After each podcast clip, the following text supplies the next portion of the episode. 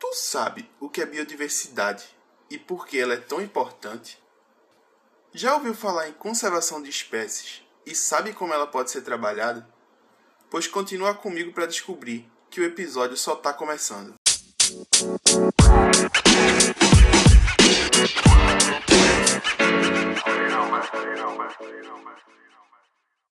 Fala galera, sejam muito bem-vindos a mais um episódio do Cubo. Meu nome é William Lopes e hoje eu vou entrevistar a bióloga Karine Persolino.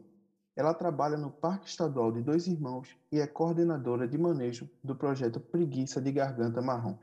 Seja bem-vinda, Karine. Olá, obrigado, Will, pelo convite. Vamos lá. Então, Karine, na semana passada, no dia 22 de maio, foi comemorado o Dia Internacional da Biodiversidade. Então, nada mais justo do que a gente começar falando sobre ela, né?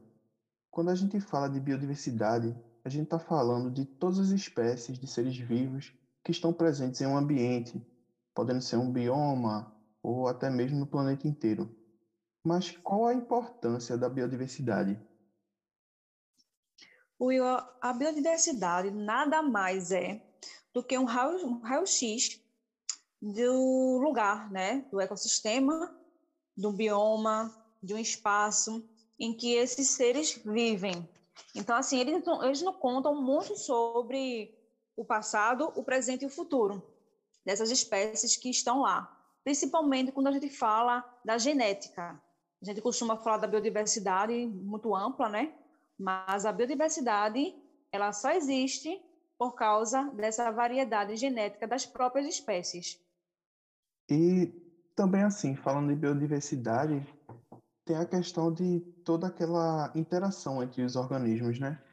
Querendo ou não, é, a, a grande biodiversidade que, que a gente tem é o que faz com que um ecossistema, um determinado ecossistema se sustente, né?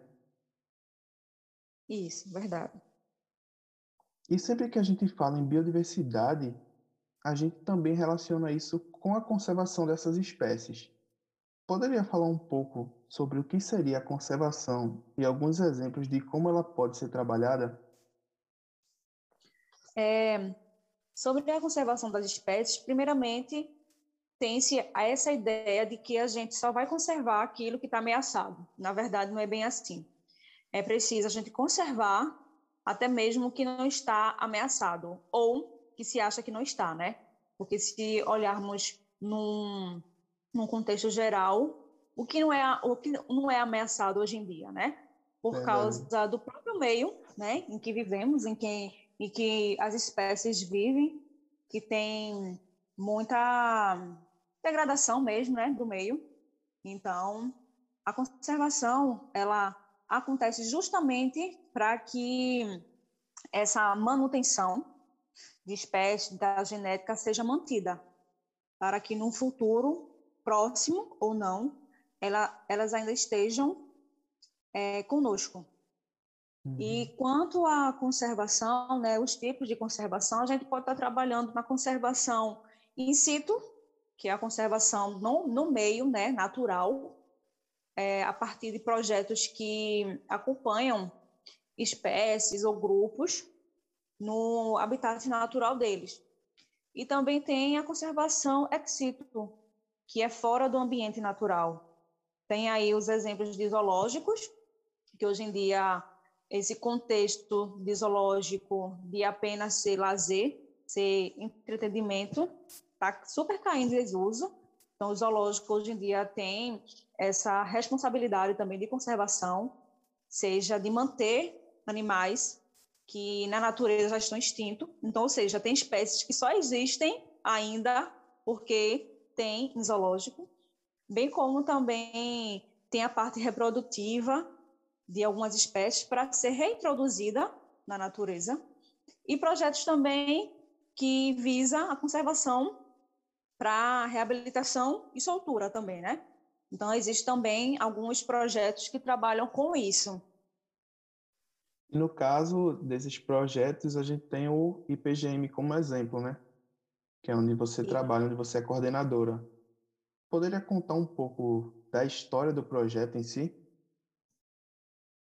É, o projeto ele foi idealizado e ainda é coordenado também pela bióloga Fernanda Justino, em parceria com o médico veterinário Denilson Souza, que em meados de 2014, é, Fernanda recebia bastante esses animais do zoológico dos irmãos, justamente em um período em que a fauna do estado né, de Pernambuco estava mudando de órgão né, responsável do IBAMA para o CPRH, hoje em dia é o CPRH que é responsável pela fauna, então chegava bastante animal lá para o parque, é, e embora o bicho preguiça que a gente trabalha principalmente, a gente trabalha com enxenatras, que é os tatus, tamanduás e bicho preguiça. Mas a gente trabalha muito mais com bicho preguiça. Chegavam muito. É, são animais que lideram, né, um dos que lideram as chegadas em setas, né, em centros de triagem de animais silvestres. Então, chegava muito lá e precisou, é, diante da, da demanda, precisou que fosse realizado é, protocolos para que esses animais tivessem uma reabilitação para a posterior soltura, porque chegava bastante animais lá. Então, por isso que o projeto surgiu em parceria com o Parque Estadual dos Irmãos, que é que cede lugar para que esse projeto possa ocorrer. Muito, muito bom mesmo. E no caso, em questão de números de, de animais, tu poderia dar, dar assim, dar ênfase para os resultados do, do projeto, né? Vocês já certo. realizaram soltura ou algum trabalho assim para a conservação da espécie, né? Porque você falou de como onde o, o projeto funciona, como é o trabalho dele, mas a questão de resultados. Certo. Primeiramente, para que as atividades né, de manejo ocorram, o projeto ele conta com colaboradores voluntários, que são estudantes da área né, ambientais, biologia, veterinária. E aí, essas atividades é, são primordiais para que esses animais consigam ter uma reabilitação para ser soltos, né? E desde 2014 até é, o ano atual, né, 2021, já recebemos cerca de 80 indivíduos, né, só de bicho preguiça, e destes a gente já conseguiu fazer soltura de 37 e quatro ainda está no processo de reabilitação. Então, assim, é um número ainda bem significativo, né? Tivemos perdas, sim, porque o bicho preguiça é um animal muito ainda misterioso, né? Existe muita o que aprender com eles, e esse projeto é justamente para isso, né? Tem um viés também muito científico, porque a gente precisa estar tá dando respaldo à sociedade, tanto comum como científica, para poder que outras pessoas consigam também reabilitar esses animais e devolvê-los à natureza, né? Fazer realmente essa conservação. Entendi, perfeito. E, de certo modo, o projeto hoje ele é uma referência, né? Na questão de reabilitação de bicho preguiça, não é isso? Verdade, sim. Agora me diz, é, como é que funcionou o trabalho de reabilitação do animal em si? O passo a passo de como vocês recebem o animal, é, o, que, o que vocês avaliam, por exemplo, para a questão de soltura? Certo. Essa parte ela é muito individual, né? Vai caber a cada indivíduo em si, né? Cada espécime. Porque apesar do geralzão, né, do comportamento da espécie, cada animal, cada indivíduo, ele se comporta de um jeito em relação à sua faixa etária, à sua saúde. Então, primeiramente a gente precisa saber em que faixa etária ele está, porque se for um filhote, a gente precisa dar é, alguns cuidados mais específicos de filhote, então, questão alimentar, questão de, de presença de um indivíduo é, adulto, para que este infante tenha uma referência. Se for um animal mais juvenil, é, ele vai apresentar alguns comportamentos adiante de reprodução, e tudo isso temos que ficar atentos para que o animal não tenha um estresse enquanto estiver em reabilitação e a gente acaba não perdendo o animal, porque isso acontece muito. Então, existem protocolos que têm que ser seguidos. Esses animais hoje chegam para nós através do CPRH, do CETAS. Então, o CETAS, dependendo é, da situação do animal, se esse animal vai precisar de cuidados mais intensos, com um período mais longo, ele vai vir para nós.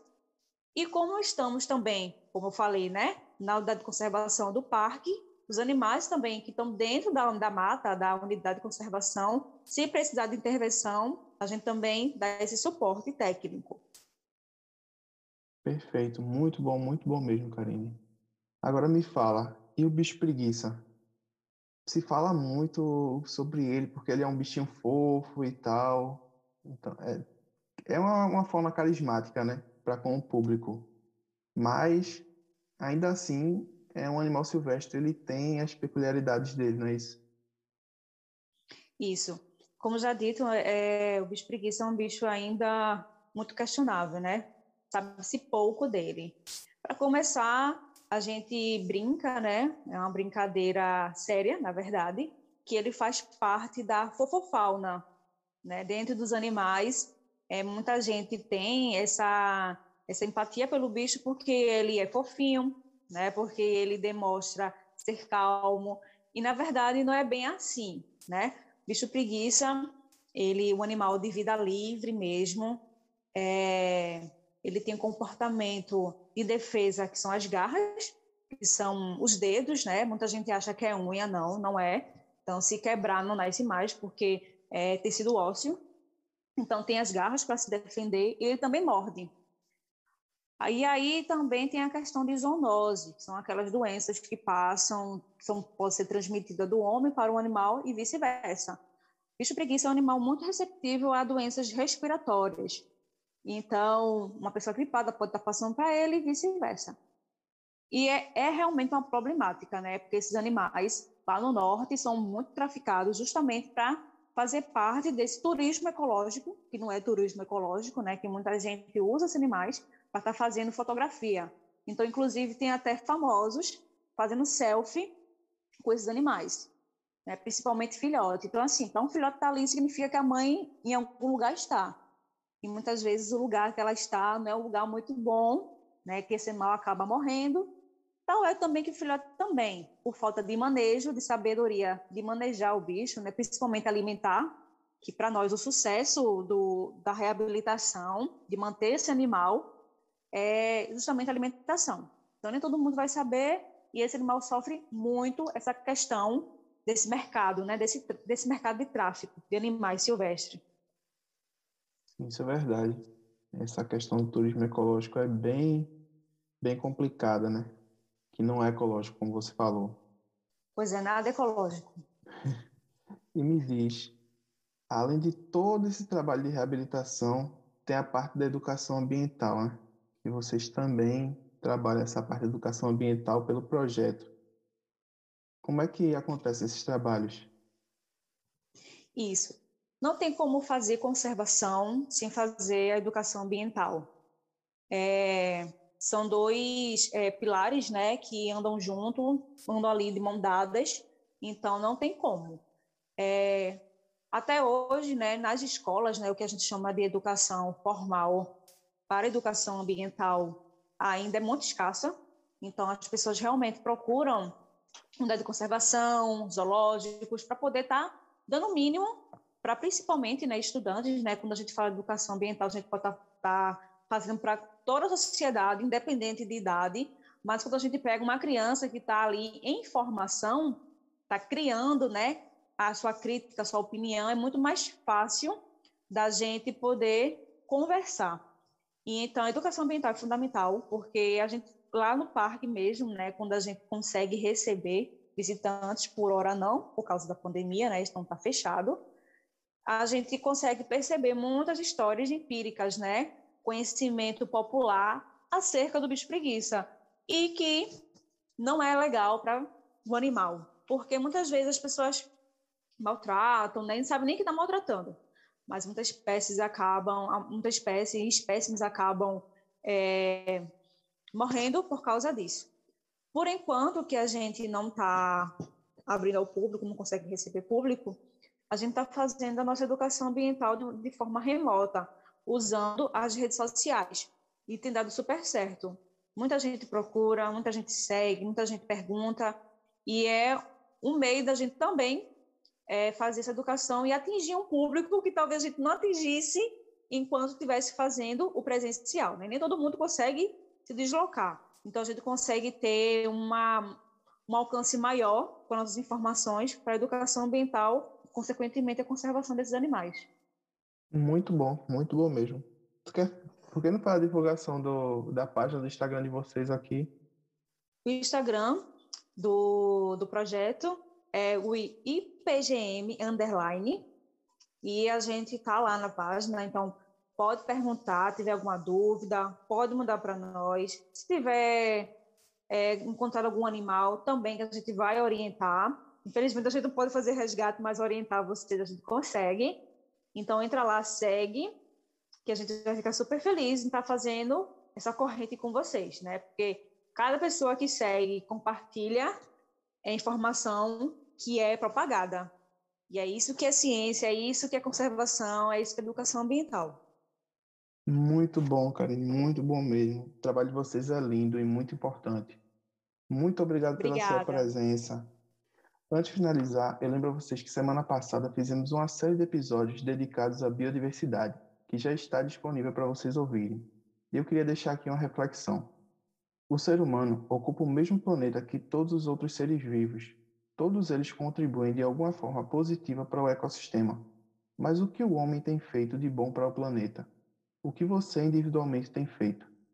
Sempre podemos melhorar e fazer mais pelo mundo e por todos os seres vivos que estão aqui conosco. Um abraço e até a próxima.